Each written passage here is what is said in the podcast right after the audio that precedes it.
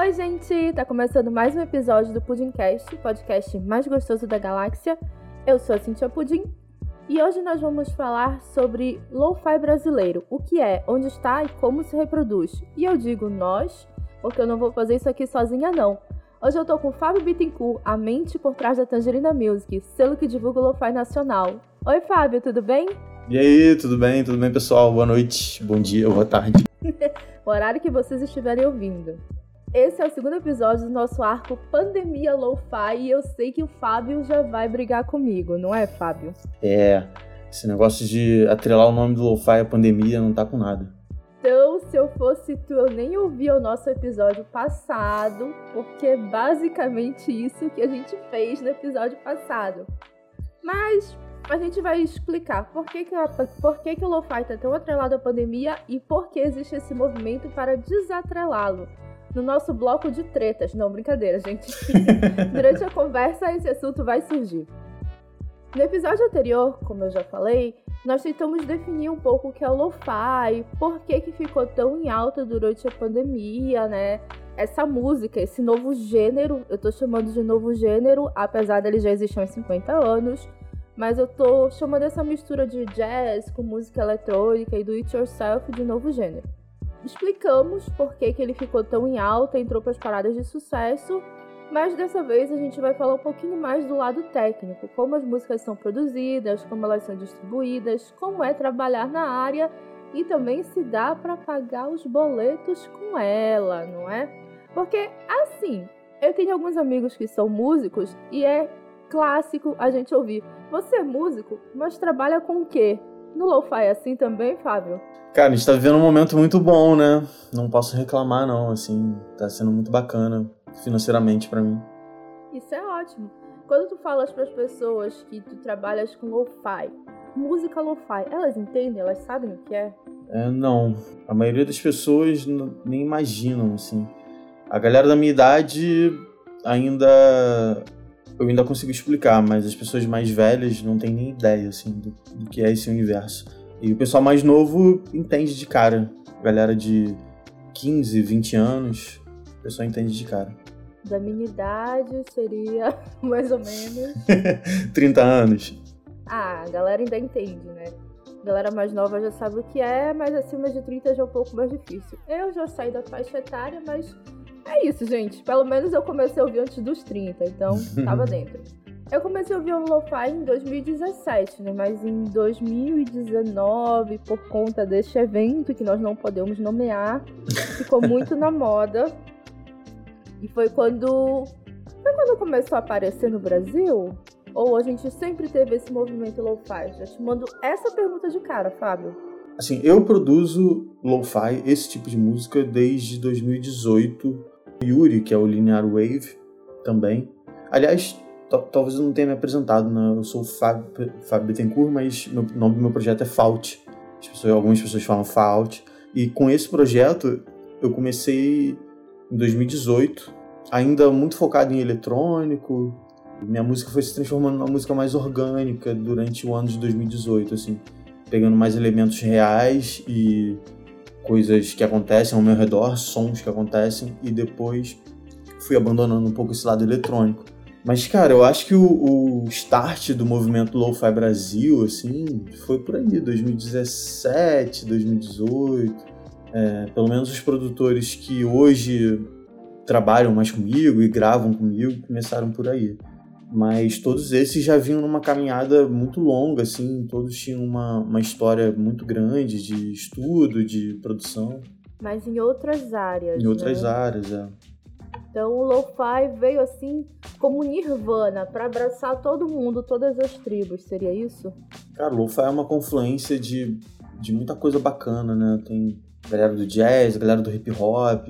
Aliás, se, se a gente considerar os beatmakers brasileiros que fazem as coisas na raça ali, fazem em casa, o do, do it yourself, como você falou. Aí, cara, aí eu tô sendo muito injusto nomear esse, essa data aí de. Nomear não, pontuar essa data de 2017, 2018, porque essa galera vem fazendo beats sampleados nesse estilo há muito mais tempo, sabe? O Léo Franciose mesmo, que é um produtor beatmaker de São Paulo, ele já tem uma estrada talvez um pouco até maior, cara. Talvez ele tenha começado em 2016, eu não sei. Por exemplo, tem um, um, eu sempre falo isso quando me perguntam como que eu descobri o lo-fi e tal. Em 2013 eu tava fazendo minha monografia e eu via um mix no YouTube que chamava Stud Buster. E esse mix talvez até nem exista mais. Mas depois de 10 anos quase que eu fui descobrir, 10 anos não, né? Mas depois de muito tempo, em 2018 mais ou menos, que eu fui descobrir e entender que aquilo era lo-fi, sabe? E aí eu falei, caramba, hoje em dia eu faço uma parada que me, me ajudava lá atrás, sabe? Mas desculpa, eu tô, eu tô fugindo da, da, da, pergunta principal. Vamos, vamos focar aqui, desculpa. Não, sem problema. A gente gosta de ouvir histórias aqui no Pudimcast. Então, tá, eu tô entendendo mais ou menos o como tu entraste no lo-fi.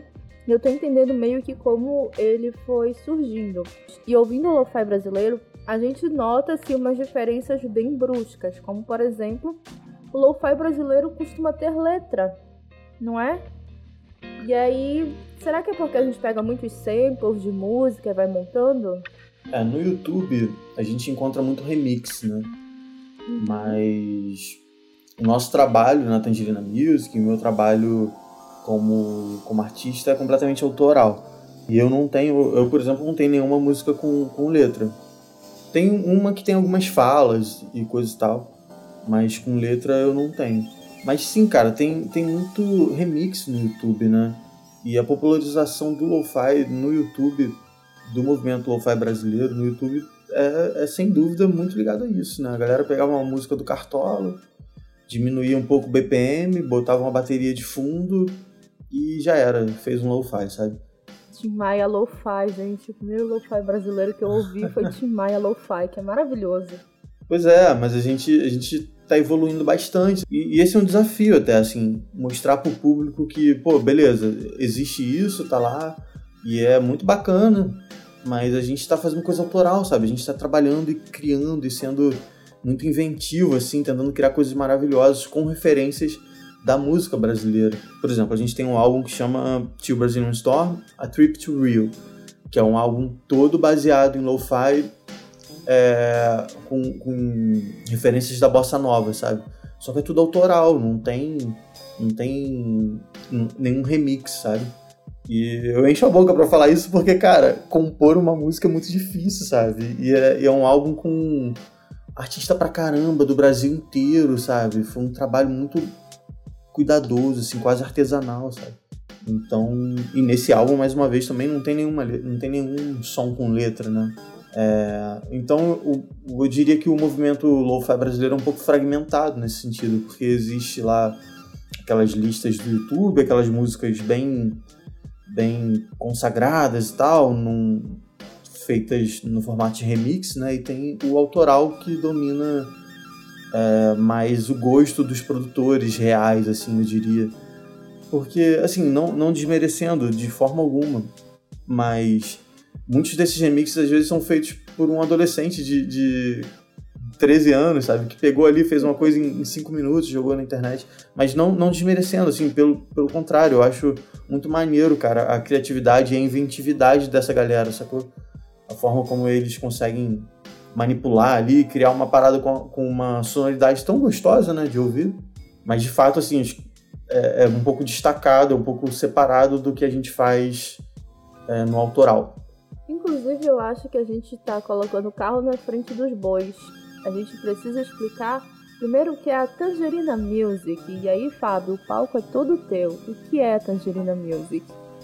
A Tangerina Music é um selo que foi criado como um coletivo e permanece sendo um selo coletivo, um selo barra coletivo de produtores principalmente nacionais de lo-fi e de chill hop. A gente foi o primeiro selo brasileiro de, de música nesse estilo. Nós estamos meio que ultrapassando os assuntos sempre aqui, mas o nome lo-fi engloba muita coisa, né? No, no, o lo-fi tem o jazz hop, o chill, chill hop, a bossa hop, uh, o sleep. Cara, tem vários subgêneros, né? Então a gente fala lo-fi e bota tudo dentro desse saco, né? Mas, mas voltando à Tangerina Music, É, a Tangerina Music é um lugar onde a gente consegue reunir todos esses produtores brasileiros, de todos os lugares do Brasil, e todos os lugares mesmo, assim, tem produtor de Manaus, que é o Gizmo, tem a galera do Nordeste, tem gente de Minas, de Goiás, tem gente do Sul, Rio de Janeiro, inegavelmente a maioria dos produtores são de São Paulo, mas a gente do Brasil todo, assim. E é um, é um ponto de encontro ali, cara. É um selo, mas é um coletivo, sabe? Eu fui o criador, mas eu não sou o dono, assim. Todo mundo é dono no final das contas, sabe? Todo mundo todo mundo participa muito ativamente assim da Tangerina Music e eu acho maneiro assim porque todo mundo tem, tem um tem um, uma sensação de pertencimento e, e, é muito bacana isso eu, pô, eu vou ficar falando até amanhã aqui se você deixar porque eu adoro adoro essa história adoro como isso aconteceu como isso mudou minha vida na verdade eu fico muito interessada em ouvir essa história porque assim no episódio passado a gente viu muito como eu já falei 35 vezes só nesses 10 minutos de episódio a gente viu muito que o lo-fi é o do it yourself. A gente viu que existem muitas collabs de lo-fi e tudo mais. Então é bom ver que esse gênero que atraiu tantos músicos também está atraindo pessoas que estão dispostas a construir algo em conjunto. Então acho muito legal a gente falar sobre isso e estou bem surpresa. Eu não, não imaginava que era assim. Porque a ideia que a gente tem vendo de fora é que eu sou um cara que produz jogo na internet e é isso. Meu primeiro e o resto que se lasque. Não é isso, então. Cara, não, na verdade, o maior bem do lo-fi, do movimento Lo-Fi Brasil é a comunidade, assim, a gente só existe porque a gente se apoia desde o início. Tem vários produtores incríveis, assim, que estão há bastante tempo aí, que é o Epifania, o, o Chicote Beats, o Léo Franciose, enfim, tem uma lista de uma galera. Tem pessoas que chegaram muito recentemente, que também estão mandando bem pra caramba, como o Gab5. É, eu tô aí já há uns 4 anos, já perdi as contas, não sei. Mas todo mundo se apoia, cara. Todo mundo abraça, todo mundo vai ensinando, todo mundo aprende junto. E é isso, nosso maior bem, cara, sem dúvida, é o coletivo. Ai, que da hora. Então, qualquer pessoa pode participar, qualquer músico pode chegar e eu quero entrar para a Tangerina? É, a gente no início. Cara, na verdade sim, vou, vou mudar minha resposta. Na verdade sim, se a música for boa. Ah. Eu ia falar que não, mas na verdade sim. A, a, o pré-requisito é a música ser boa. Se a música for boa, manda lá no e-mail da Tangerina, tá lá no Instagram. Vai participar, vai fazer parte. Qualquer pessoa Corre, mesmo. galera. Aí deixa eu logo te perguntar. É um selo coletivo? É uma distribuidora? Como é que funciona? As pessoas mandam e aí depois elas são meio que abraçadas pela tangerina? É isso? Isso. E aí a tangerina ajuda a divulgar, a popularizar? É isso. É, é basicamente isso. A gente trabalha a publicidade, a divulgação de várias formas. Tem gente que chega muito falando, cobrando sobre sobre audiência, sobre playlist, mas é muito além disso. Na verdade, Sindicato a gente trabalha. dos músicos lo-fi. Sindicato dos Sindicato. músicos. É.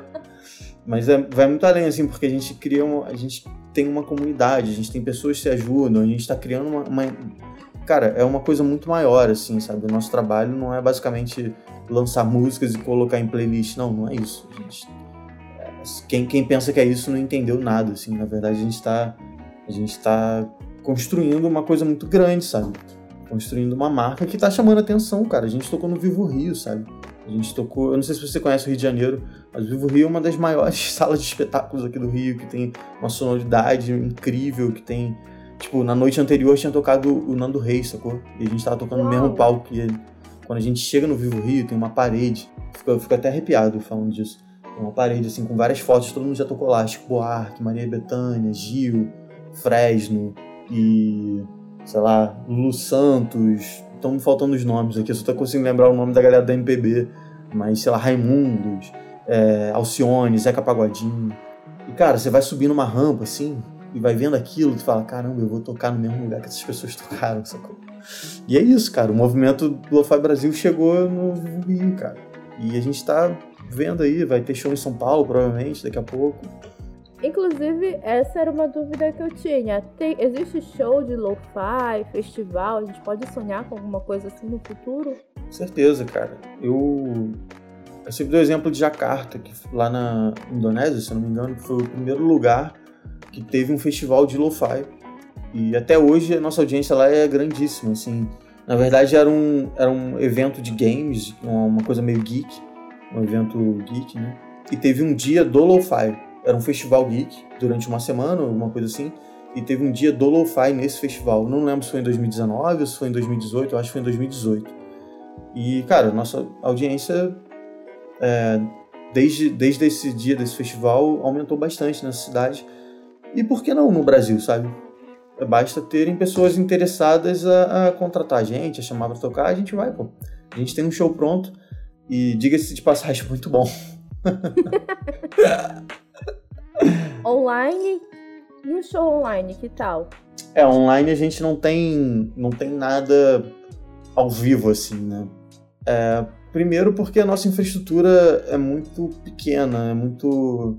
Por exemplo, para você fazer uma parada bem feita, é, não basta abrir o celular e começar a tocar, né? Por exemplo, nosso formato de show foi com banda. E fazer aquilo já precisa reunir a galera, porque cada um vem de um estado. É, eu sou do Rio, a Isa Beats é, de São, é, é do Espírito Santo, o Ricardo Schneider é de Minas, tem o Daniel Sander, que é o Colors in the Dark, também aqui do Rio de Janeiro, e por aí vai. Os outros dois são de São Paulo, o Linear Wave e o Pelicano. Eu tô falando de nome de todo mundo pra não parecer injusto, sabe? Que eu esqueci alguém. Mas nós somos um grande coletivo, assim, né? Que leva o nome de Lo-Fi Brasil.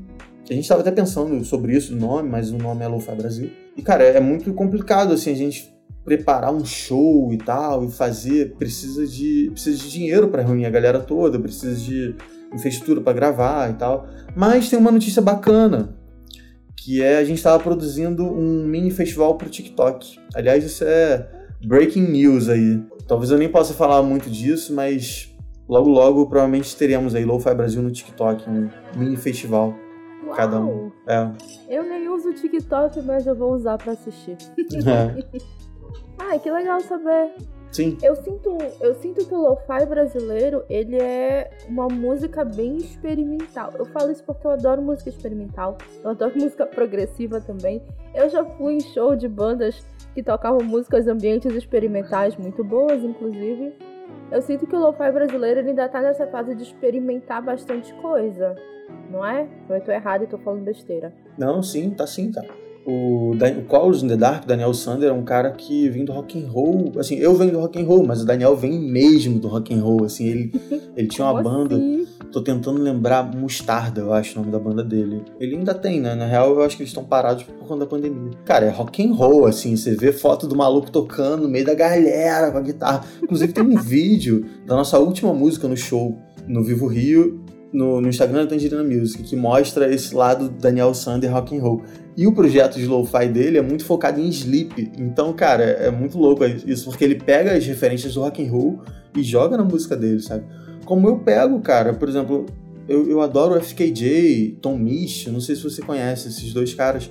Já deve ter ouvido, assim, por aí. Até porque o, o FKJ, Ah, ele... conheço. Teddle. É, tá, do, é, do FKJ com Macego. Macego, isso. Eu tenho muita influência desses caras na minha música e é bacana porque eles têm muita influência da música brasileira na música deles, né? Eles amam Jorge Ben, eles amam Marcos Vale. E o Marcos Vale mora aqui pertinho da minha casa, sabe? Eu não conheço ele, gostaria de conhecer, inclusive. Alô, Marcos Vale, se estiver ouvindo, me chama aí, collab bro. mas, mas ele, ele veio pro Rio de Janeiro uma vez e gravou com o Marcos Vale, sabe? O Tom Misch. Ele tá vindo de novo, vai fazer show aí, eu acho, daqui, a- daqui um tempo. É, acho não, vai fazer um show.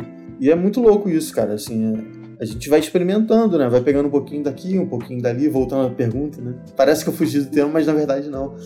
É maneiro isso. Então é meio que um loop, né? A gente vai experimentando e vai implementando e experimentando, implementando.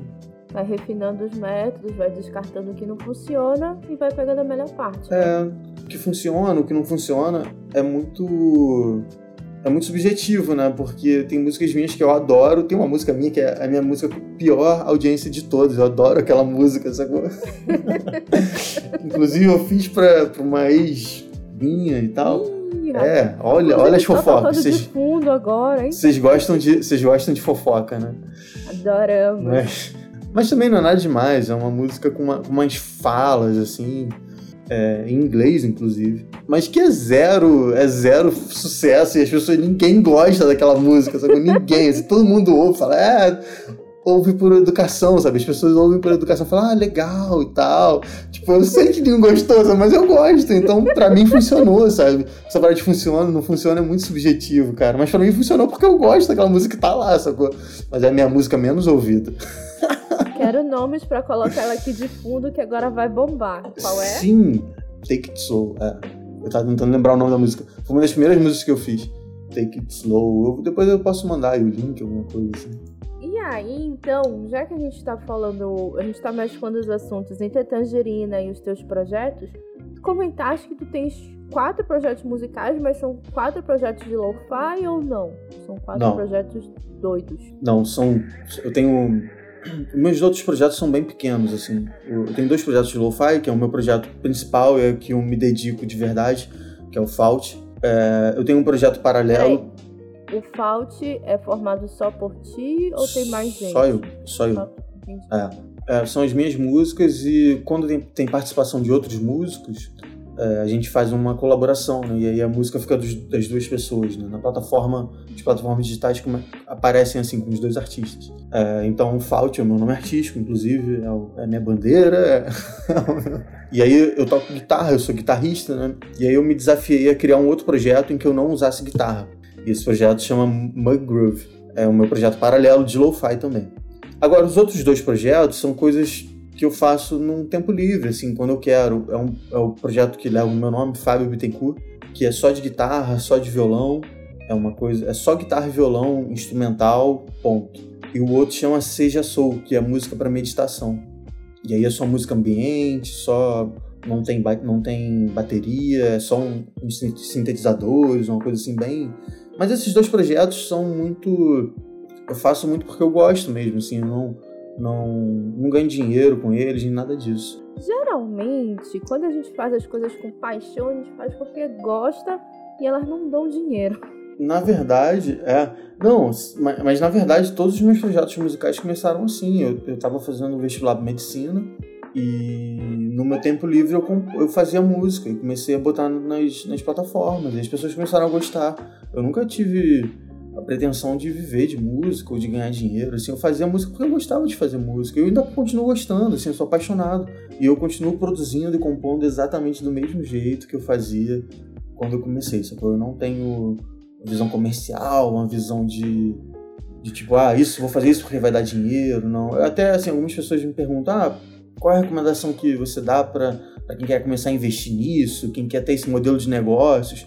a minha, a minha recomendação é, cara, abre uma sapataria, abre uma sorveteria, sacou? Porque música não é negócio, sacou? Pra mim, música, cara, é uma parada muito maior, assim, sabe?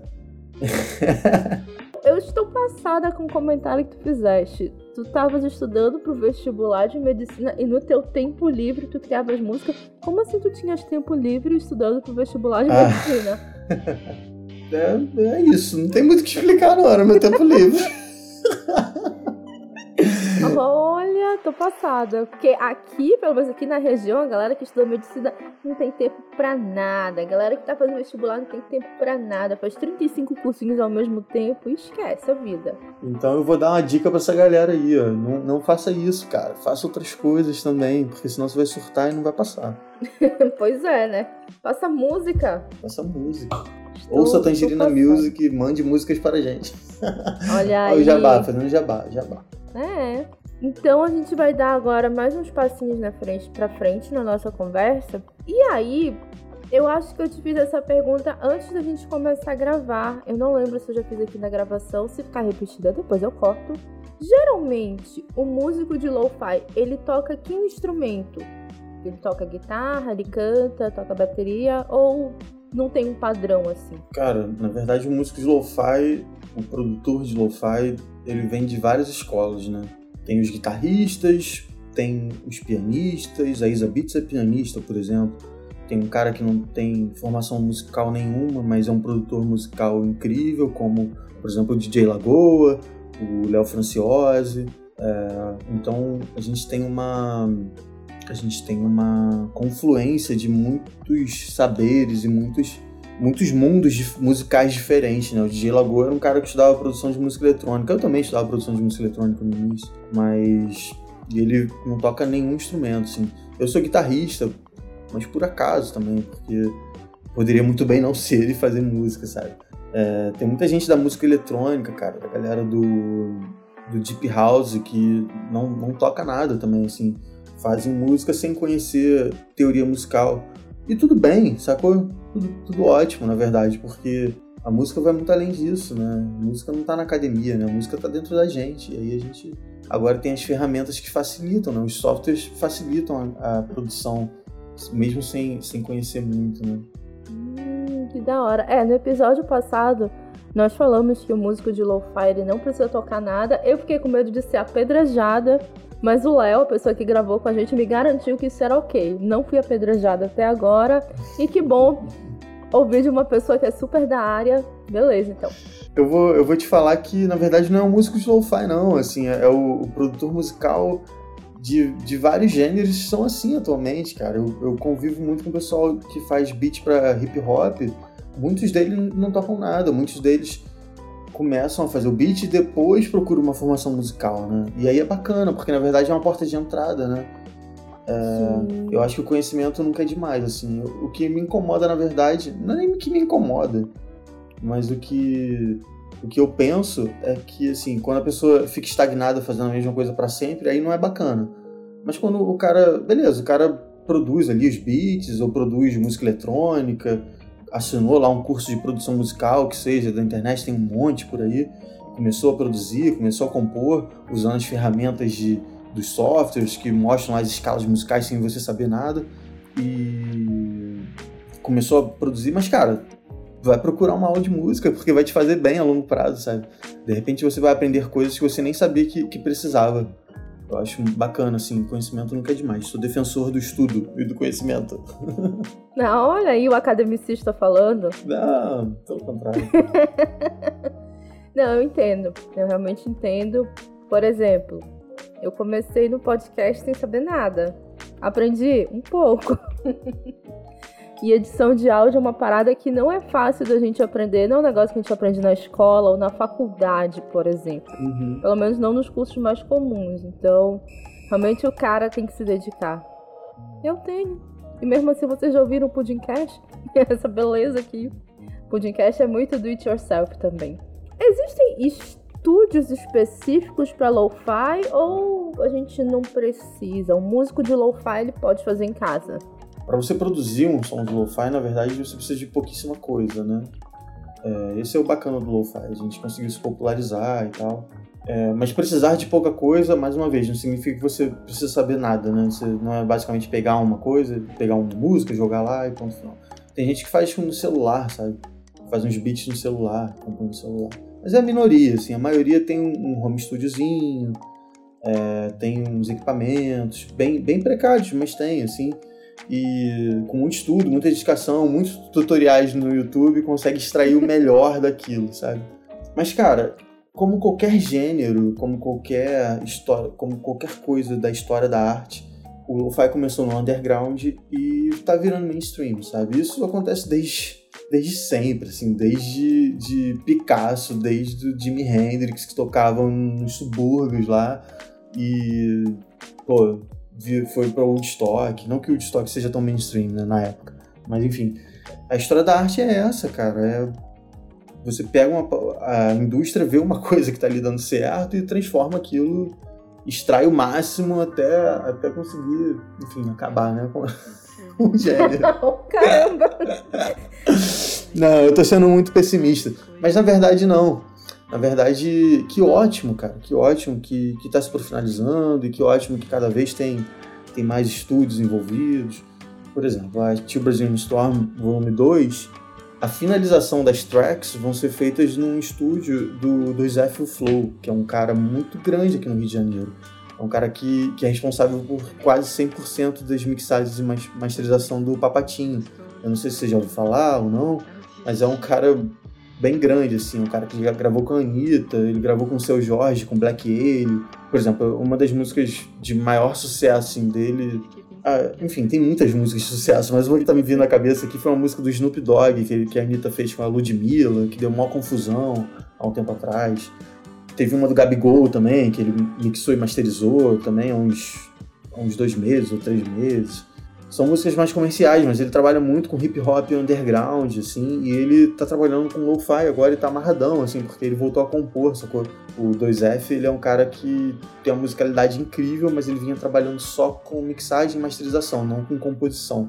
E aí, a partir do lo-fi, ele conseguiu voltar a compor e ele tá amarradão, assim, tá felizaço. E é isso, cara, é um estúdio de um, de um porte é, considerável, sabe? Um cara que trabalha no mainstream, que tá aí há, há muitos anos trabalhando com música e que tá envolvido com lo-fi agora, né? Então. Mas, mas mesmo assim, cara, do outro lado tem um cara que tá com um computador. Eu não vou citar nomes aqui pro artista não ficar chateado, nem nada disso. Mas que tá começando, que tá batalhando e que, cara, entrega uma parada muito. entrega musicalmente uma coisa incrível, sabe? É, a música não, não tá no equipamento. O, o lo-fi ou qualquer outra música atualmente, cara. É, o lo-fi transcendeu um pouco o estilo sonoro. Agora é mais uma maneira de fazer música, eu diria, sabe? E aí, cara, vários gêneros estão chegando mais próximo disso. Queria falar, mesmo o cara que tá com um computador super ferrado e tal, ele consegue entregar uma coisa boa. Porque a música tá nele, sacou? Não tá no, não tá no equipamento. E essa é a graça, sacou? Esse cara, mesmo com um computador completamente ferrado, tem mais recursos do que os Beatles em Abbey Road quando gravaram Get Down, sabe? Então. Mas assim, não entenda mal o que eu, que eu tô falando aqui agora. As pessoas vão me, vão me apedrejar aqui, né, ouvindo eu falar não. isso. Mas é mais recurso no sentido de mais ferramentas, mais possibilidades dentro do computador. Mas aí, se é bom, se é ruim, enfim, aí os, a galera da produção musical vai bater em mim nesse momento. Mas é isso. Assim, quando tu falas mixagem, masterização, eu nem sei do que tu estás falando, mas eu entendo que é um produto bem acabado, bem finalizado. Uhum. Que meio que já faz um pouco de contraponto à ideia que a gente tem do lo-fi, que é aquilo mais cru, mais sons ambientes. Tu achas que, que o lo-fi está transcendendo o que o deixou famoso, essa baixa fidelidade, ou não tem nada a ver? Ou a gente vai ter níveis de lo-fi?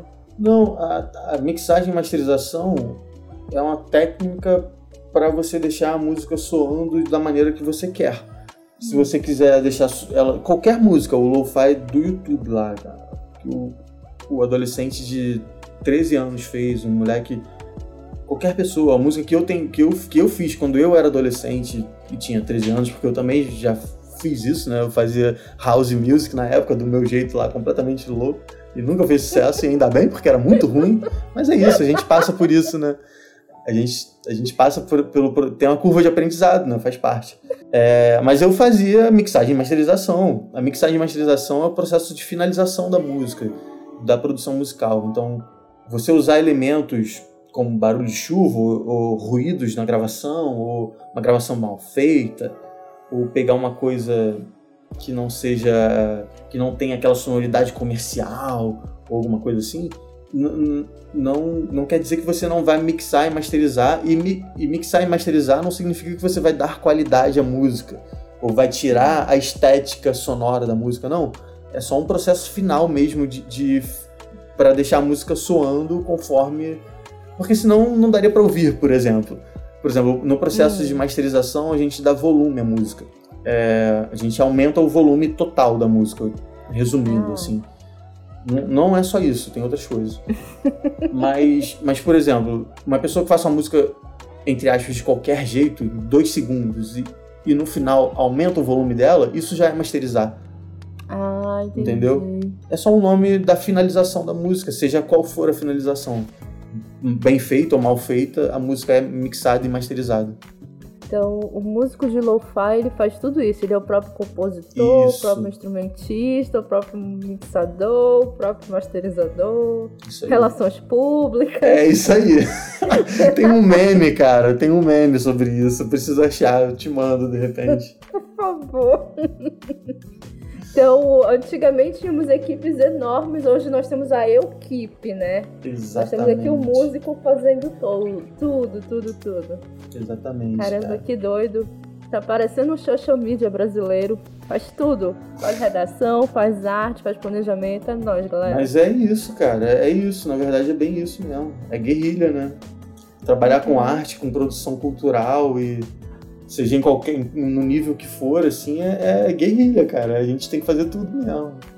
Assim, é, eu sei. Se explodir um dia, né? Aí a gente começa a contratar as pessoas para trabalhar para nós. Tem uma hora, né? Não, mentira. Por exemplo, eu já tenho, eu tenho já uma, uma pequena equipe. Eu tenho o Nando lá do Sul, que é Brains. Eles fazem os vídeos da Tangerina Music pra gente. A gente já contrata alguns artistas que fazem os desenhos de algumas capas, algumas animações. Então, assim, já, eu já tô, já tô conseguindo me profissionalizar um pouco mais nesse sentido, sabe? No selo. É, mas, cara, assim, não dá para, por exemplo, ter um, um é, como fala, a pessoa que vai responder pessoa que vai responder as outras no Instagram, as pessoas que vão postar, as pessoas que. Sabe, Social tem. Media. É, não, não, não, ainda não dá. Quem sabe um dia, de repente tá próximo, vamos ver. Olha aí, olha aí. Tá aceitando currículo, já manda o oh. meu. tem que ser esperta, né? né? Não tá né? fácil pra ninguém. então eu tô entendendo. A Tangerina, então, vem nesse processo de se profissionalizar e profissionalizar todo mundo que tá junto, porque é um coletivo, né? Não adianta é. uma pessoa se profissionalizar, todo mundo tem que estar tá no meio, né? Aí eu já vou te perguntar, fofocas, temos fofocas de tangerina? Cara, a gente não tem nenhuma treta.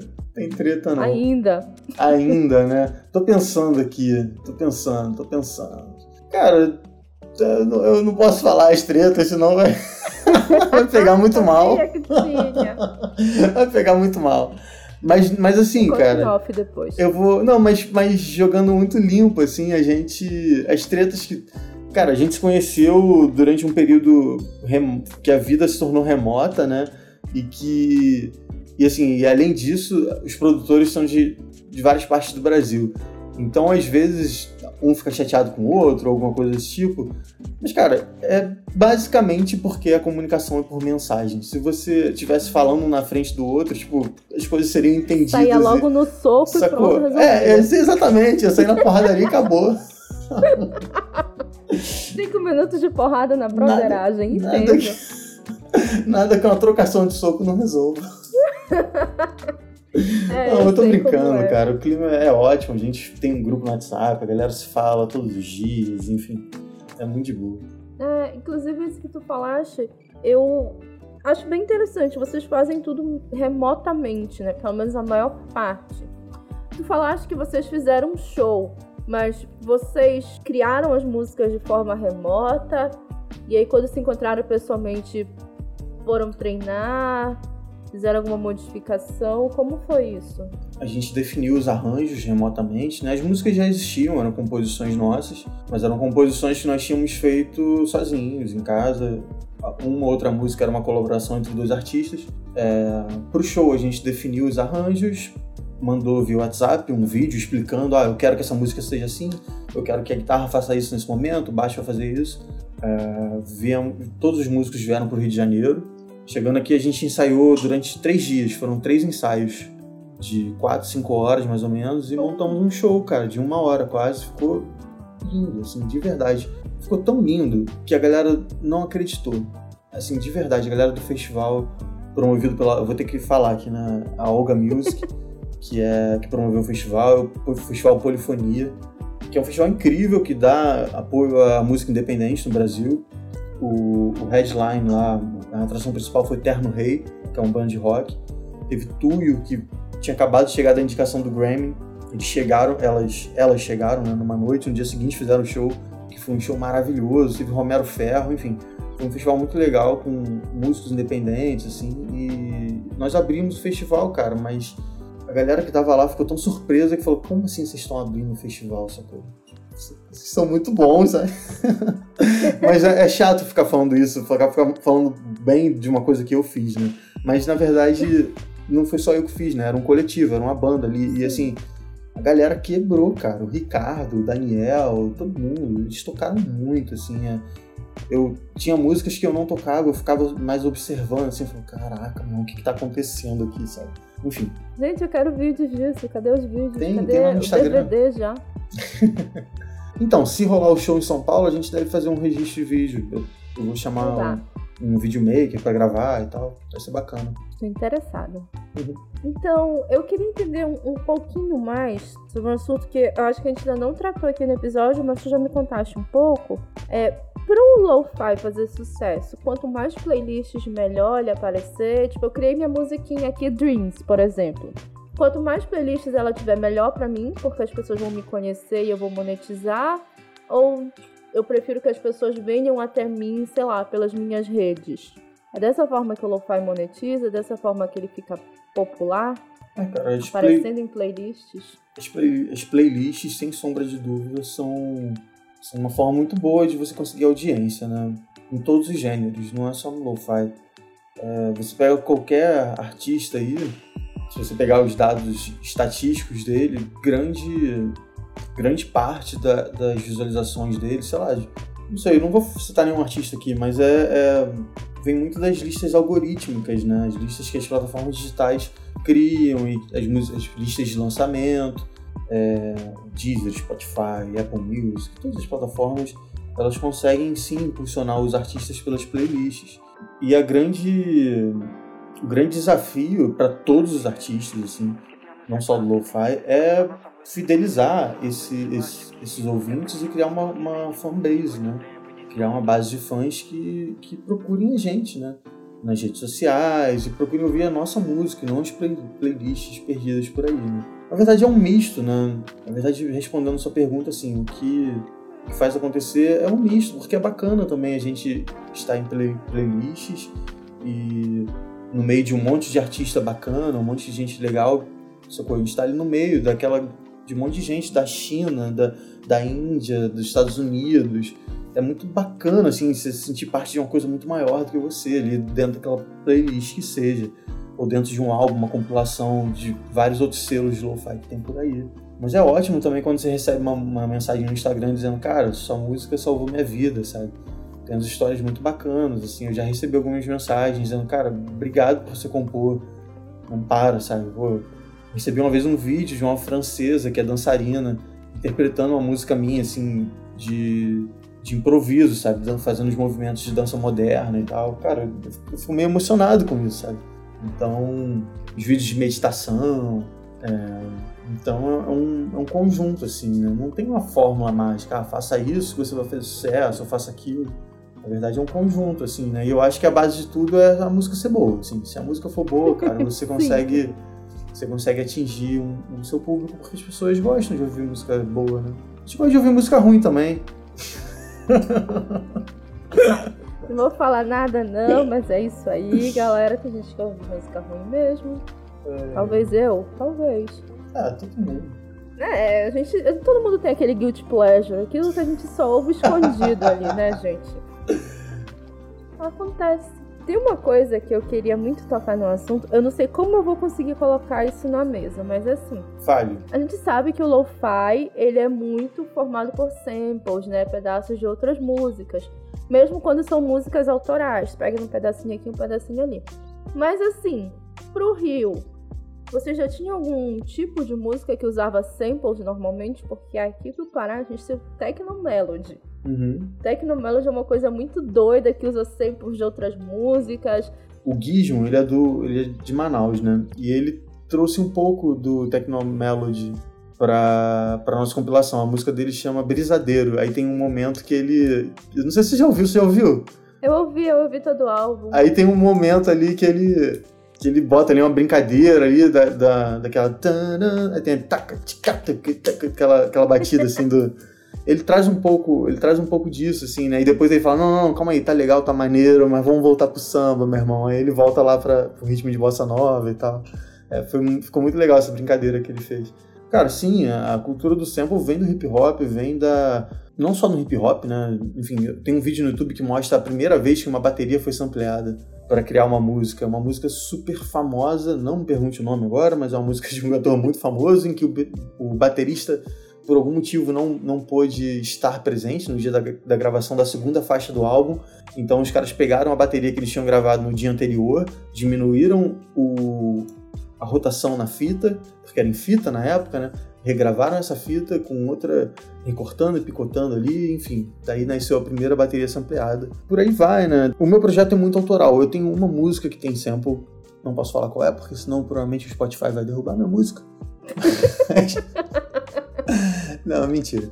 Mas, mas, sei lá, eu diria que é só uma música minha não, não tem sample. Quer dizer, só uma música minha tem sample de, de um piano e tal.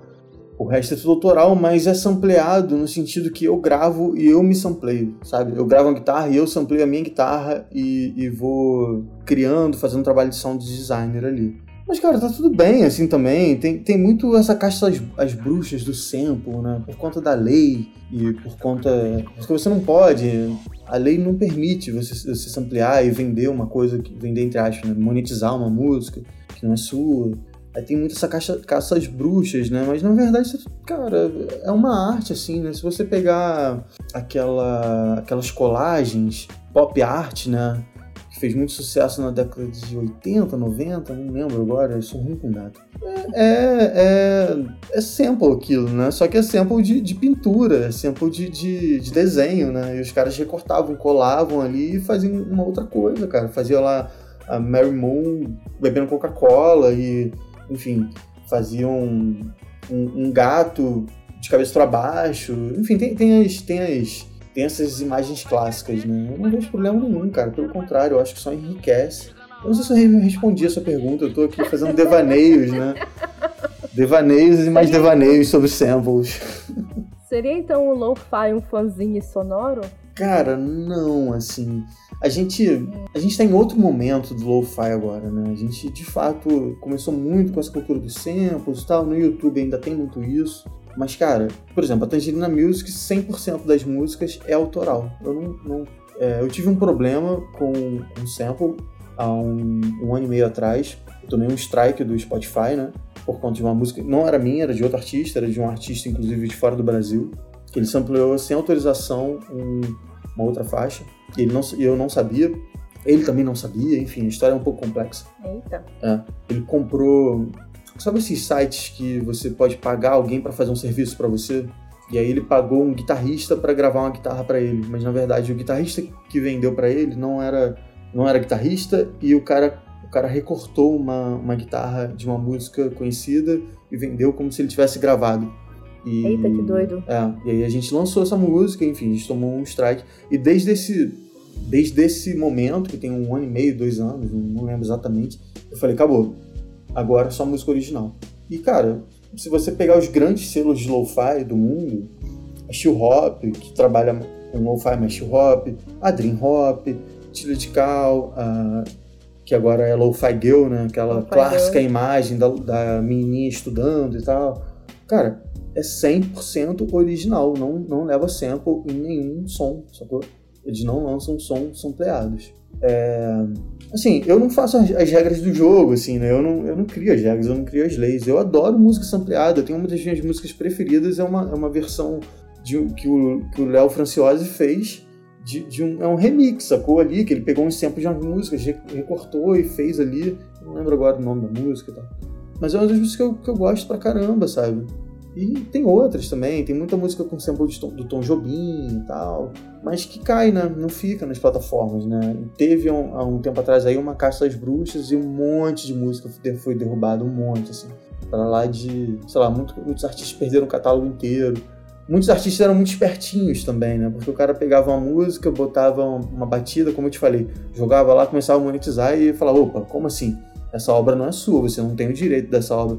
Isso não é samplear, sacou? Isso aí é roubar, é diferente. Uhum. um cara que, uhum. que faz de fato um trabalho de beatmaker ali, que corta e faz as coisas, como o, o Epifania faz, Léo Franciose e vários outros. Cara, não vejo problema nenhum, pelo contrário, é uma arte isso pra mim. Samplear é uma arte. Gostei dessa frase. Corre aqui, Gabi Amarantos.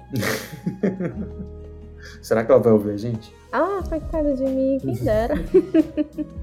então, deixa eu logo te perguntar: é possível se destacar fazendo lo-fi? Porque a gente sabe que muitos músicos eles têm lá os seus pseudônimos, as suas próprias personas. Tu tens mais de um projeto, né? Tem como se destacar nesse mundo? Cara, eu acredito que sim, só não é uma coisa rápida, né? Por exemplo, eu faço música há mais de 10 anos. Eu comecei a lançar minhas músicas há uns 4 anos atrás. Tipo, as coisas aconteceram mesmo no meio do ano passado. Então, tipo, uh, se você tiver dinheiro, e nem com dinheiro, às vezes, porque vai além disso, né? Mas tem gente que consegue investir muito em publicidade e ficar muito em destaque por um tempo, mas não consegue, não consegue manter, né? Eu acho que o trabalho é uma construção, é uma construção contínua. Você vai lançar uma música, vai lançar outra, vai lançar outra, vai lançar. Vai ser legal nas redes sociais. É, e aí você vai construindo a sua história, sabe? Eu acho. E você vai, vai errar, vai falhar, vai, vai ter lançamento que ninguém vai te ouvir, vai chegar um momento que, que todos os seus amigos vão estar de saco cheio de ver você lançando música, sacou? E ver você pedindo para ouvir as músicas. Aliás, uma coisa que eu descobri foi tipo, não faça, não tente, não tente tornar os seus amigos seus fãs. Eles só vão ser seus fãs depois que você estiver fazendo sucesso. e eu não falo isso de maneira negativa, não, pelo contrário. É bacana, assim, que as pessoas é, fiquem impressionadas com, a, com aonde você chegou, sacou? E tendo acompanhado ali, mesmo que com preguiça às vezes, tendo acompanhado, sabe? Caraca, Fábio, que legal, sabe? Porque você tá tanto tempo batalhando, insistindo com isso, sabe? Que legal que agora aconteceu, sabe? Então, tipo, é, o reconhecimento dos seus amigos vem de maneira tardia, assim. Não 100%, mas, enfim, é, foi uma coisa que eu, que eu notei, assim. E tudo bem, assim, não, não tô falando isso de maneira negativa, não, pelo contrário.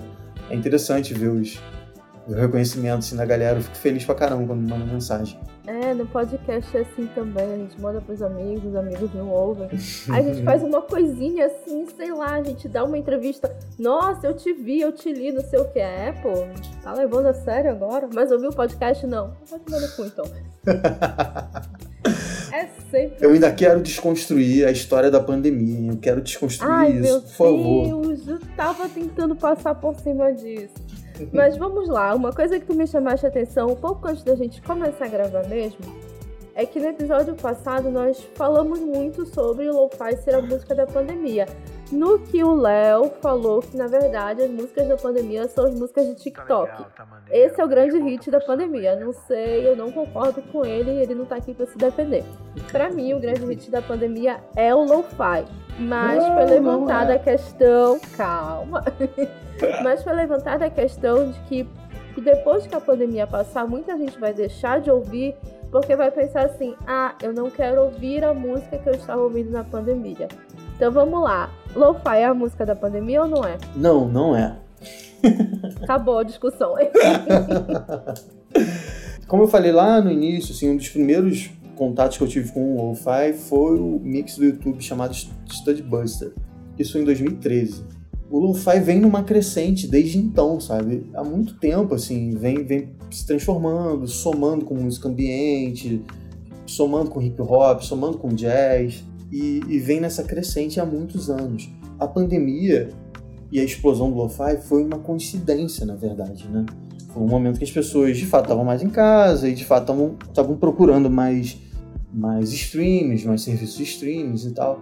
Mas se você pegar os gráficos históricos de dados de streams em todos os gêneros musicais, não só de, de música, mas também de filme, Netflix, Amazon Prime, por aí vai, todos tiveram uma explosão na pandemia. Todos eles começaram a ter uma visibilidade muito grande. O que aconteceu com o Lo-Fi foi que o momento de explosão do Lo-Fi foi junto com essa explosão da pandemia, mas isso foi uma coincidência. As pessoas já vinham procurando antes música para trabalhar, música para estudar, e música para relaxar. Isso já, já vinha acontecendo antes da pandemia por conta dessa dinâmica pós-moderna e louca que a gente vive, sabe? De, de, trabalho, estudo e um monte de coisa ao mesmo tempo, celular. Então aquele momento do relax, aquele momento da concentração já já já estava atrelado a esse tipo de música, né? Foi só uma coincidência, cara. A gente explodiu junto com a pandemia, mas nós não somos a música da pandemia. Pelo contrário, a gente veio para ficar e a pandemia vai embora e a gente vai continuar. Olha, vamos ver. Não, Poxa assim... vida! não, uma coisa que foi dita no episódio é que ok, depois que a pandemia passar, pode dar uma diminuída na audiência, mas quem gosta, quem ouve, vai continuar ouvindo e vai ficar nichada. Vai ser aquele nicho, galera, que ouve lo-fi. Assim como tem a galera que ouve progressivo, assim como tem a galera que ouve música ambiente, assim como tem a galera que ouve música experimental. Vai ser um nicho de nicho. É. é não é? Eu acho que já é assim, né? Eu acho que a gente já tá nesse momento, na verdade. É... Já. Eu, eu, sinto que sim, cara. Eu sinto que cada vez mais as pessoas estão deixando de procurar os moods, né? Como a gente fala, por exemplo, a música para estudar, a música de home office, música de não sei o quê. E estão cada vez mais procurando de fato o lo-fi, sabe? Então a gente já está nesse momento, eu acho. Mas o que está acontecendo é que a popularização do gênero continua. Então a gente está ficando nichado, mas o nosso nicho está tá crescendo ainda. Entende o que eu falei? Entendo. Pelo menos é a sensação que eu tenho. Pode ser que daqui a um ano e meio eu não sei o que vai acontecer, né? Mas nesse momento, sim, é a sensação que eu tenho. É, o que aconteceu com o Lo-Fi é meio que o oposto do que aconteceu com o podcast. O podcast estava assim crescendo absurdamente e aí veio a pandemia e os números despencaram. Porque uma das, um dos motivos que se achou é que como as pessoas não estavam mais em trânsito, não estavam mais indo para o trabalho, indo para aula, foram deixando de ouvir podcast. Hum, que né? interessante, não sabia disso.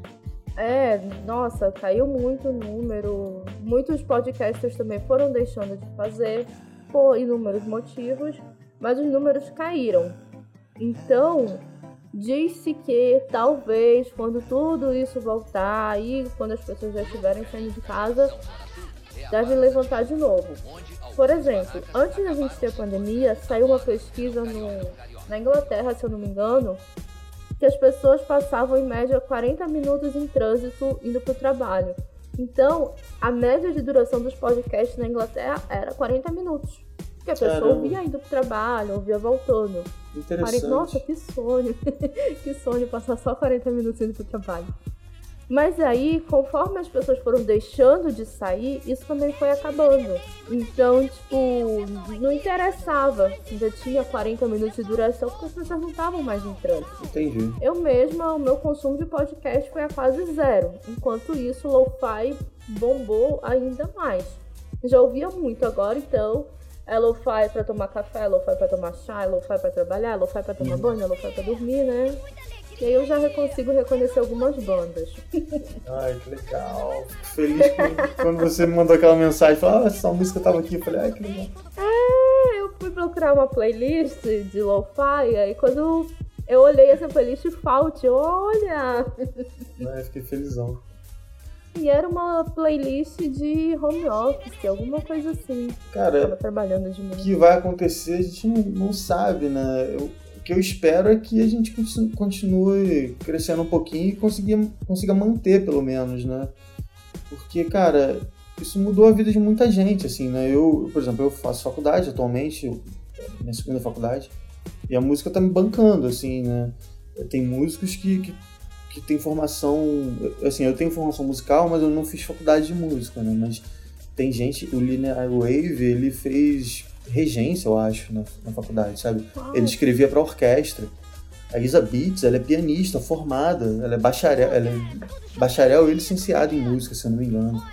Ela é professora de música e ela, cara, esses dois, essas duas pessoas que são geniais e tocam muito bem, assim, eles estavam quase desistindo da música. Eu falo, cara, eu preciso, preciso fazer alguma coisa da vida para poder me sustentar, porque não dá mais, sacou? Beleza, eu sou bom, mas e aí? sabe? Eu não consigo nada. Brasil 2022. É foda. E aí, cara, assim, eu sei que ainda tem muita gente nessa situação e, e assim, é, é, uma dica, inclusive, é, cara, busque, busque sua independência, busque fazer o que essa galera fez, é, busque seus projetos, não especificamente lo-fi, mas busque fazer o que você acredita, que você gosta de tocar e, e lança e começa a batalhar, sacou? Porque deu certo pra essa galera, pode ser que dê certo pra você também. E, mas voltando ao assunto, assim, o Wi-Fi mudou a vida das pessoas, sabe? Eu dei dois exemplos, mas tem vários outros, inclusive eu, na verdade. Eu, eu tava pensando de fato em dirigir Uber, sabe? Cara, eu preciso dirigir ah. Uber para poder pagar minhas contas aqui, porque não vai dar mais, é. é. Enfim, aconteceram várias coisas na minha vida, porque eu, enfim, foi um período muito difícil da minha vida, assim, e aí de fato a música mudou minha vida, cara. Assim, sou muito grato por tudo que eu tô vivendo, sabe? Eu vou ficar até emocionado, tô quase chorando aqui nesse momento, mas, mas a música me salvou, cara. Assim, é, é minha vida. A música atualmente é minha vida. O lo-fi é minha vida. Eu espero que, que isso continue por um tempo, pra poder desfrutar ainda mais. Quando tu dizes que a música salvou a tua vida, eu imagino que não apenas do lado financeiro, né? Ah, Acho não. que é uma coisa que te dá força, é uma coisa a qual tu te dedicas, é aquele momento só teu, não é? Sim, eu tô falando, eu tô falando de, de emocional, de concentração, de satisfação pessoal. Eu não tô falando de grana, não, assim. A grana, a grana veio, veio agora, veio. Mas no início não, cara. No início eu fazia porque eu gostava. E, assim, eu já falei isso, né? Eu continuo fazendo porque eu gosto. É, eu tenho projetos musicais que não, não me dão dinheiro, mas eu continuo fazendo, sacou? Eu continuo. Às vezes eu tô com um violão no colo e falo, cara, que legal, vou gravar isso. Aí eu gravo, produzo e tal. Se ficar bom, eu lanço. Se não ficar bom, às vezes não lanço. É, salvou minha vida no sentido de me dar uma paz maior, sabe? De, de permitir, por exemplo, que eu conseguisse me dedicar ao estudo da medicina no vestibular e agora durante a faculdade também. Então é muito mais do que dinheiro mesmo. Ah, mas dinheiro é bom, gente. Não Ah, é, não, não sou, não tô fazendo, não me entendam mal, não estou fazendo voto de, de pobreza, pelo contrário, Ninguém adoro, Ah, porém. adoro comer uma pizza num restaurante bom, adoro tomar um vinho gostoso.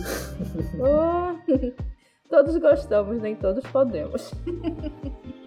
A gente já sabe que já existe show lo-fi, então pode ser que no futuro a gente tenha um festival lo-fi brasileiro, estamos torcendo. E tu sabes me dizer quem é o público de lo-fi brasileiro? Você quer dizer em relação à idade, gênero, ou, O que tu puderes me dizer? por exemplo, eu tenho, eu tenho dado estatístico, né, assim, que eu consigo identificar muito, muito bem isso, e é o meu público é a galera entre 15 e 30 anos, em maioria, é, que ouve música geralmente durante o dia. Eu tenho isso é dado estatístico, né? De 15 a 30 anos que ouve música mais durante o dia. A minha maior massa de durante o dia que eu digo durante o período produtivo, entre aspas, né? minha maior massa de, de ouvintes é, é nesse sentido. Mas eu percebo. Eu percebo assim, de comunicação, de conversar com as pessoas, eu percebo que geralmente são universitários, são pessoas que, que, que têm acesso a, a, às plataformas digitais, né, de música e tal, então eu não sei, eu não saberia dizer a classe social, assim, mas eu- isso é uma coisa que eu imagino, assim, de repente é uma, uma galera que, que tem uma condição financeira um pouco maior, né, não sei. No YouTube eu não tenho público no YouTube. Existe o público de lo-fi do YouTube, mas eu não tenho, assim. Meus ouvintes no YouTube são muito baixos, porque a plataforma não, não ajuda a gente, na real. O algoritmo do, do YouTube não, não, como fala, não impulsiona as nossas músicas. É, eu confesso que quando eu procurava no YouTube, eu procurava muito de acordo com o meu estado de espírito. Ah, eu vou ouvir, sei lá, lo-fi feliz, lo-fi triste, lo-fi com, com chuva e tudo mais. Aí no ano passado eu comecei a trabalhar, na verdade eu voltei a trabalhar 100% de casa. No dia que eu assinei meu contrato, eu assinei um Deezer e depois eu fiquei me perguntando por que, que eu comecei a pagar Deezer se eu ainda estava ouvindo lo-fi, mas. que eu podia ter ficado no YouTube ouvindo, né? Tá vendo? Agora Mas você eu- ouve na Deezer. Agora eu ouço na Deezer, olha aí. Inclusive, todo mês chega aquilo, ah, você ouviu 35 milhões de músicas lo-fi, caramba. é música pra caramba, né?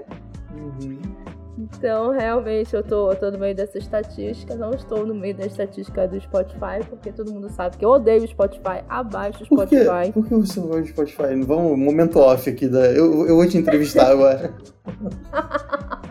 Nossa, eu tô, sei lá, quase três anos falando para as pessoas tirarem o podcast do Spotify. É porque assim, ele remunera mal artistas, né? Ele remunera bem quem já tem muito dinheiro. Então quem tá muito começando assim, não é legal. E ele baixou uma, uma regra que você teria que ter uma distribuidora. Então, tipo, um músico de fundo de quintal não conseguiria mais colocar a música dele no Spotify. E aí, do nada, ele abriu as portas pra, ah, vamos receber podcast. Aí todo mundo sonhando assim, uau, Spotify vai nos pagar. É claro que o Spotify não vai pagar por podcast. Para podcast pequeno, por exemplo, eu que tenho 600 ouvintes Uhum. por episódio, em, dia, em episódios muito bons. Tem episódios que dá 300 ouvintes. Por quê?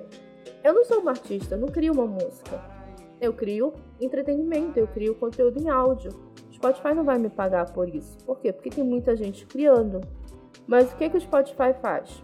Eu tenho o meu servidor, eu tenho o site do Pudim, eu Uhum. tenho um servidor, eu coloco meu conteúdo lá. Quando tu usas os agregadores de podcast, o Castbox, o Podbean, seja lá qual for, ele vai chegar no meu servidor e reproduzir a partir do meu servidor. O Spotify não, o Spotify vai pegar meu conteúdo, vai baixar e vai alocar no servidor dele. Então, quem não tem conta no Spotify não ouve. É como se ele pegasse o meu conteúdo para ele. Então ele fica dono de toda a Mas ele- distribuição. Mas você não consegue colocar em outras plataformas? Consigo, mas por exemplo, se tu só ouves o meu. Tu tens o Spotify.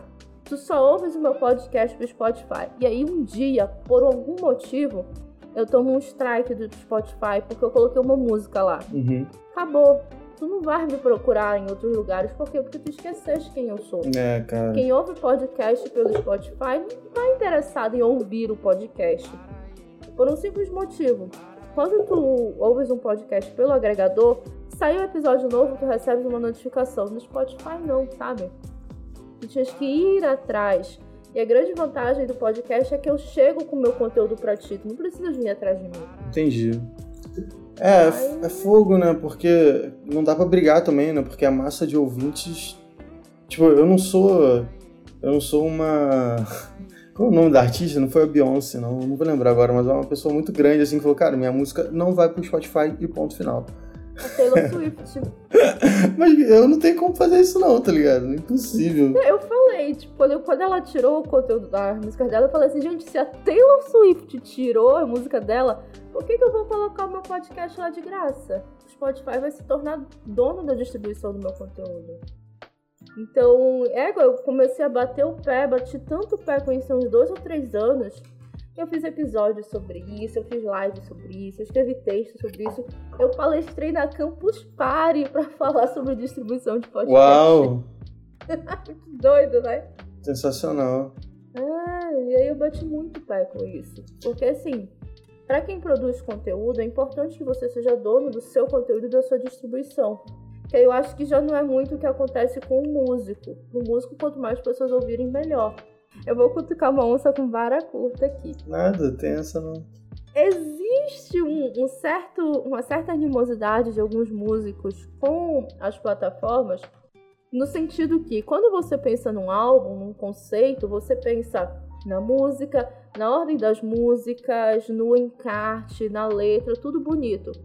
O streaming não, ele tá cagando, porque tu pensaste, ele vai colocar no aleatório, vai mostrar uma arte deste tamaninho pequenininha do teu álbum, e meio que você perde aquela aquela. Como eu posso chamar?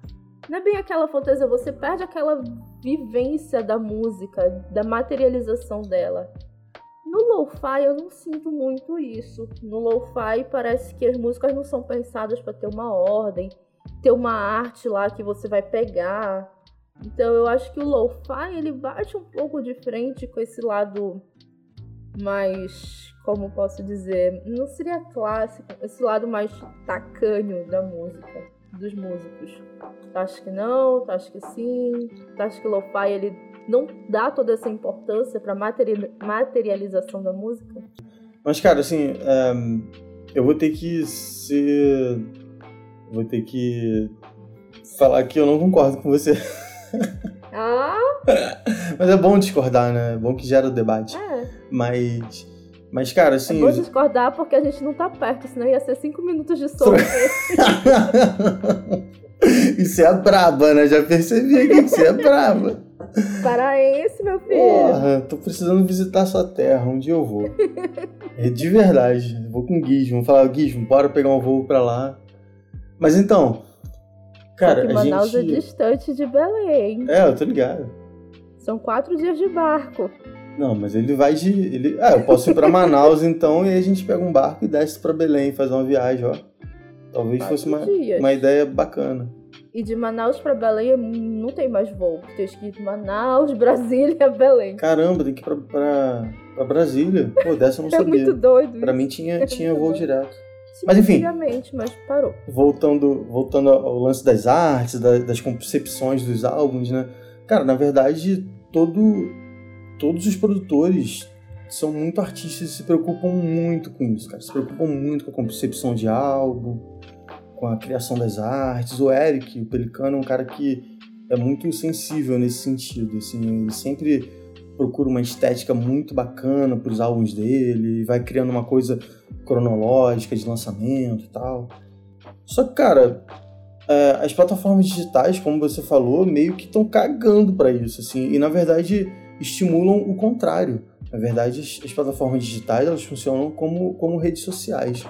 Quanto mais você lança, quanto mais você produz, mais o algoritmo impulsi- impulsiona você e suas músicas, né? Então, quer dizer, isso é o que me parece, né? De repente alguém do Spotify, do Spotify vai me ouvir agora e vai falar: quem é esse merdinha que tá falando aí? Tira a música dele. É. Ninguém do Spotify vai ouvir o pudim. Não, eu tô brincando, tô brincando. Mas, mas as- voltando assim, as, as mídias, as lojas de música, as lojas de músicas, eh, elas estimulam justamente o contrário mesmo, né? Você lançar bastante, lançar toda semana, lançar seja lá o que for, e aí... single, melhor que álbum. É, e isso modula não só o lo-fi, cara, mas modula todo mundo, assim. Se você pegar os artistas daí que estão lançando agora, tá todo mundo lançando um single, cara. Pou- Poucos artistas podem se dar ao luxo de lançar um álbum, sacou? Caetano Veloso da vida, que lanç- lançou agora, lançou um álbum lindíssimo. Lenine, um cara também que, porra, ele, ele pode lançar um álbum lindíssimo também, tem problema nenhum. Mas, cara, você pega galera do sertanejo, galera do rock, tá todo mundo lançando single, cara. E trabalhando aquele single porque. Porque assim, cara, é- as contas têm que ser pagas, né? Precisam ser pagas as contas, então. A galera acaba jogando o jogo da, da- do algoritmo, né? É, inclusive. Ainda se lançam CD, ainda se lançam álbuns. É, Agora- lança, lança. Eu, assim, eu pessoalmente, eu lanço muito single, mas é por conta da, da minha dinâmica, da dinâmica da minha vida, assim, eu não... Eu produzo uma música, fico muito tempo ali produzindo aquela música e lanço. Produzo outra música, vou lá e lanço. Eu não...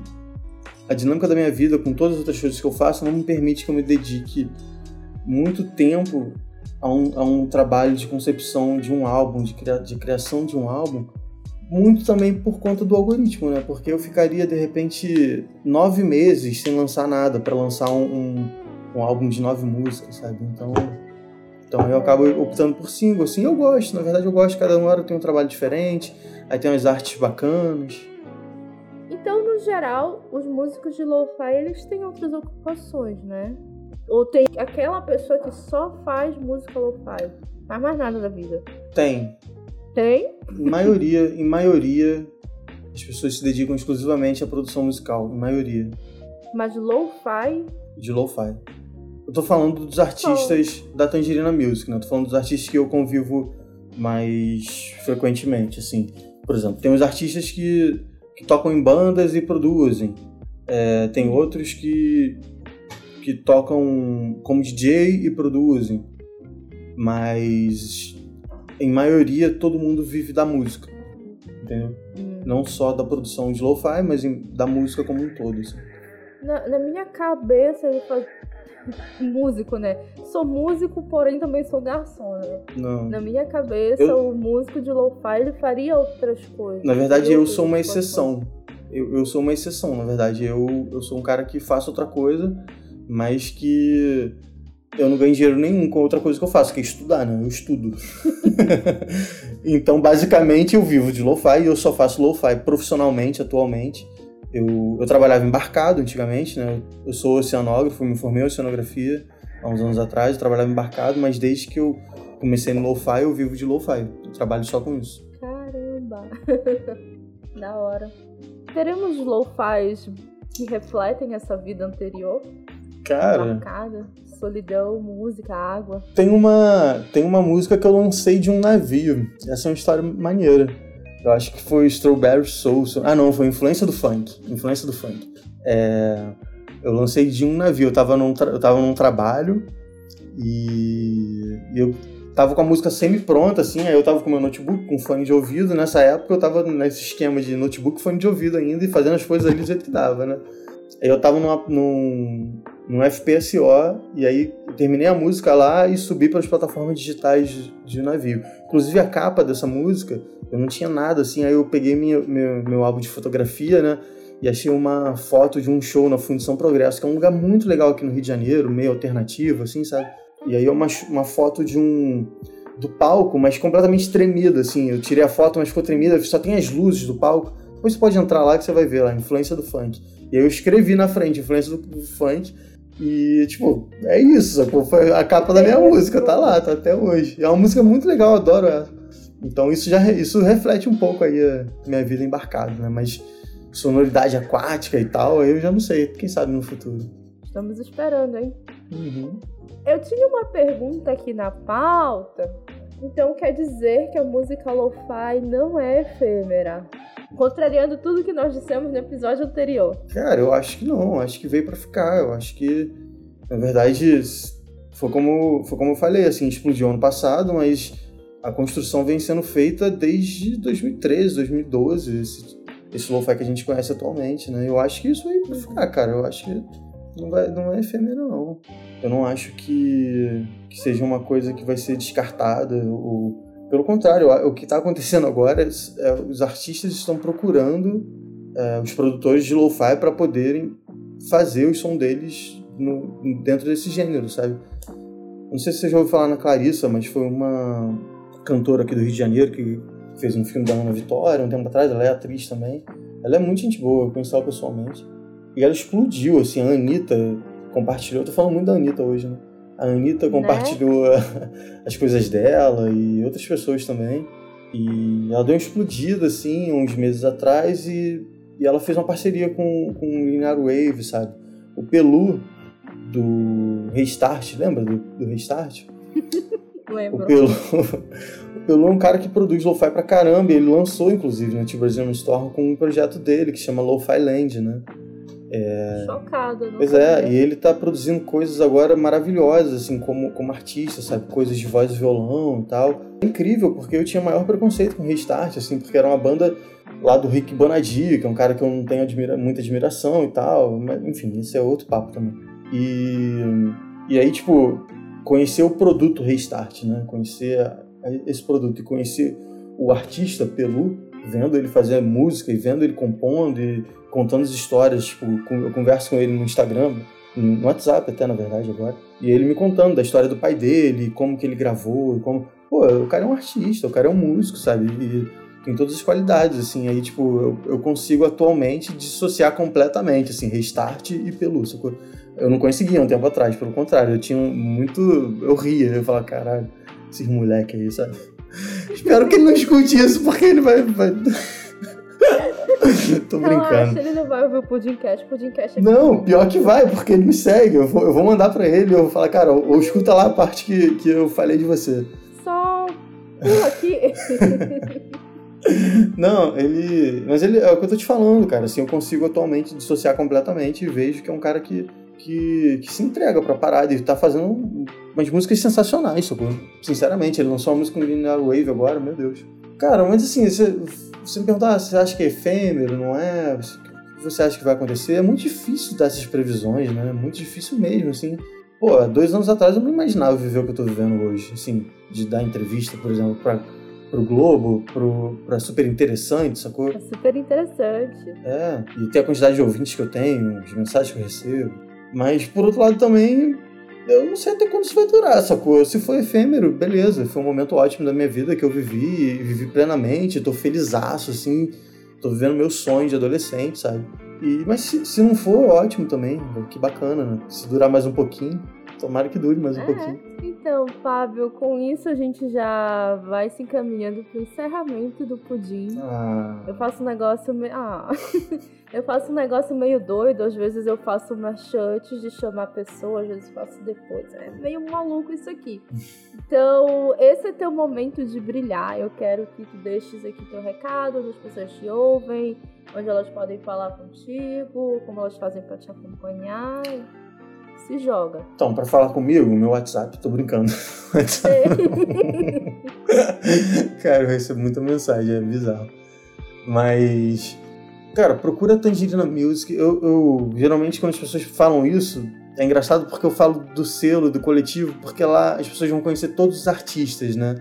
E aí eu acabo fazendo uma propaganda contra mim, né?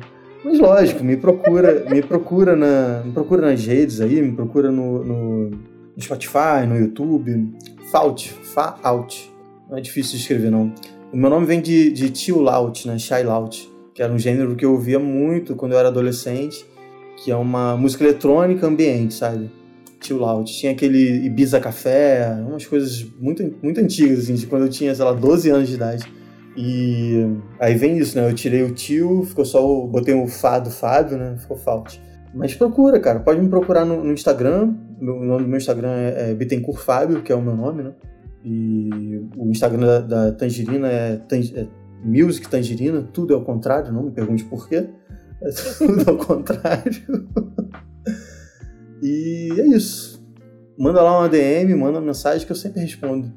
Às vezes demora um pouquinho, às vezes demora um pouquinho, mas eu respondo. Bem, comigo não demorou muito, obrigada. Né? Então, Se vocês quiserem trocar uma ideia com o Fábio, é só chegar lá na Tangerina Music. Pessoa tranquila, eu sou uma pessoa tranquila. Aliás, calma aí, isso é um uma coisa muito legal de pontuar do Lo-Fi, cara. Os artistas e os produtores são muito acessíveis.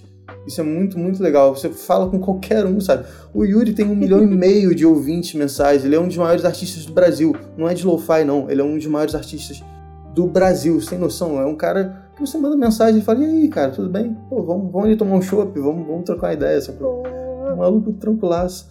Pós-pandemia, todo mundo indo tomar um chopp, galera. É. Queremos. O Yuri, Linear Wave. Olha aí.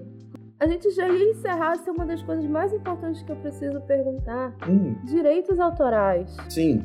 Direito de reprodução, como é que fica?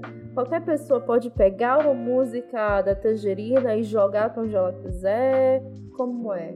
Se eu criar uma playlist, sei lá, no YouTube, pra quem vai a grana, se ela monetizar?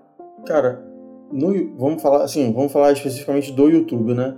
É, no YouTube, você, algumas das minhas músicas são liberadas, das, as minhas que eu falo, algumas das músicas da Tangerina Music, né? são liberadas para uso, assim, sem problema nenhum. Outras não, outras tem o Con- Content ID que, que chama, né? Se eu não me engano, que é aquela parada que que impede a pessoa de monetizar o vídeo, né? Mas pedindo autorização eu libero, não tem problema não, porque a maioria das pessoas usam a música para coisas tão legais, sabe? E ajuda a gente, na verdade, quando uma pessoa usa uma música nossa para fazer um vídeo de viagem ou para fazer um vídeo de não sei o quê, tá ajudando a gente a divulgar a música. Então eu libero. É assim, só mandar uma mensagem pedindo para liberar, eu libero. É, ou então já pega uma dessas que é liberada também, que é ótimo, né? É, é só também mandar uma mensagem perguntando quais são liberadas. Na verdade, tem uma playlist lá com todas as músicas que estão, estão liberadas. Pode usar à vontade. E assim, por exemplo, em relação ao uso em reportagem, filme, essas coisas, aí já entra a parte de ECAD, né? Você precisa pagar o ECAD e tal, eu não entendo muito bem. Eu sei que eu recebo. Por exemplo, uma música minha. ah, uma música minha foi usada Ninguém numa. entende ECAD, mas é bom receber. Pois é. Uma música minha foi usada num- numa sonorização na Globo para uma reportagem no Inter TV, se eu não me engano. Uma reportagem sobre esporte e tal. Aí eu recebi, cara, eu recebi um dinheiro, foi muito legal. Foi, foi em fevereiro do ano passado. Aí eu recebi, assim, não foi muito dinheiro, não, mas eu, sei lá, eu comprei, um, eu comprei umas roupas no, no- em janeiro, sacou? Não, em fevereiro. Comprei, assim, uma bermuda, comprei as bom. camisas, comprei... Falei, pô, esse dinheiro foi bom, foi bom essa grana. Foi uma grana boa. Porque foi numa época em que, em que eu não tinha muitos ouvintes ainda no Spotify. Eu não lembro mais.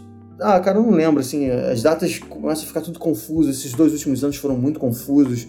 Parece que foi uma coisa só, né? Então eu começo a me, me perder aqui nas datas. Mas se eu não me engano, foi em, foi em fevereiro do ano passado. Se eu não me engano. Pô, uma grana que a gente não tá esperando é sempre bom. Exatamente. Então tem uma playlist já no YouTube com as músicas que são liberadas, é isso? Tem no Spotify. Você não me bata, por favor. E aí eu vou baixar como? não, mulher, mas. É, mas, por exemplo, a Tio Brasil Storm, a 1 e a 2, elas estão liberadas, por exemplo. É são, são algumas que eu lembro aqui. Mas geralmente as pessoas me perguntam e eu mando. Assim, eu falo, essa tá, essa tá, essa não tá. Vou contar um segredo aqui. As músicas do Linear Wave, 100% delas são liberadas para uso no YouTube.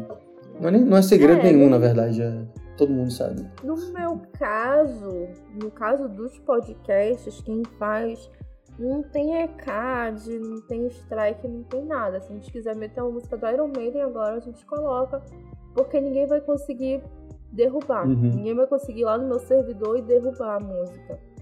Mas, por exemplo, eu colocasse no Spotify da vida, o Spotify poderia me dar um strike. Uhum. Ou no YouTube da vida. No caso do podcast, é terra de ninguém. O que é errado, eu sei. É por isso que eu estou perguntando quais músicas eu posso usar, até porque eu quero deixar os créditos aqui no final e montar uma playlist para quem quiser ouvir no Deezer, porque eu só uso o Deezer, uhum. galera. Pra ouvir no YouTube também. Mas eu vou, eu vou fazer uma playlist no Deezer para você, então, com, com essas músicas. Felicidade.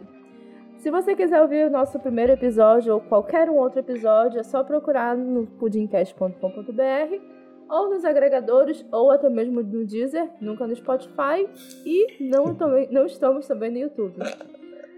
Siga nossas redes sociais, Pudimcast está no Facebook, também está no Telegram, não está no Instagram por preguiça minha. Você pode encontrar Pudimcast no Telegram, é um canal apenas para divulgação de conteúdo novo. Ou se vocês quiserem bater um papo comigo e com outras pessoas que fazem o Pudimcast, sejam ouvintes, sejam pessoas que já gravaram, é só chegar lá no Pudim Chat. Se por acaso você quiser falar comigo, você pode ir no meu Instagram ou no meu Twitter, Cintia Pudim. Nunca no meu Facebook, por favor, odeio o Facebook. Fábio, muito, muito, muito, muito obrigada pela participação. Muito bom conversar contigo. Uma pessoa sobre a qual eu li na super interessante. Nunca pensei que um dia eu faria uma entrevista com alguém que já falou na super interessante. Tô me achando. Ai, cara, que isso. Eu que tô me achando aqui, dando entrevista. Ah, acostuma logo que é daqui pra cima. Começando o Pudimcast, só pode melhorar agora. que boba. Pudimcast é pequenininho, gente. Tem seis anos, mas é pequenininho. É principalmente porque ele dá umas sumidas de vez em quando. Acontece, acontece. Então, muito obrigada pela participação, muito obrigada por esclarecer todas as minhas dúvidas. Eu achava que a gente ia falar só por 40 minutos e olha aí, quase duas horas. Caramba. Vocês estão ouvindo a versão resumida do episódio agora. Cara, obrigado você. Foi incrível. Você é muito gente boa, você se comunica muito bem. Eu gostaria de saber falar assim, de maneira clara e concisa, porque eu sou extremamente prolixo, por isso que nós estamos aqui há quase duas horas. Mas obrigado, cara. Obrigado mesmo. É muito bom, pô, trocar essa energia contigo aqui, mesmo que virtualmente. Tô, tô feliz aqui. Vou terminar o dia mais leve hoje. Ai, muito obrigada. Eu confesso que antes de vir gravar, eu fiquei pensando, nossa, eu vou conversar com alguém que eu não conheço. Eu não falo com pessoas que eu não conheço desde o início da pandemia. É muito estranho, gente. É por isso que para esse episódio, incrivelmente, usamos câmeras e é por isso que vai ter um print nesse post. Se você ainda não viu quem é o Fábio, yeah. é só correr lá no pudimcast.com.br. Muito obrigada por ter ouvido até aqui. Muito obrigada de novo, Fábio. Até o próximo episódio e é hora de dar tchau. Valeu! Beijo, beijo. Tchau, tchau, gente.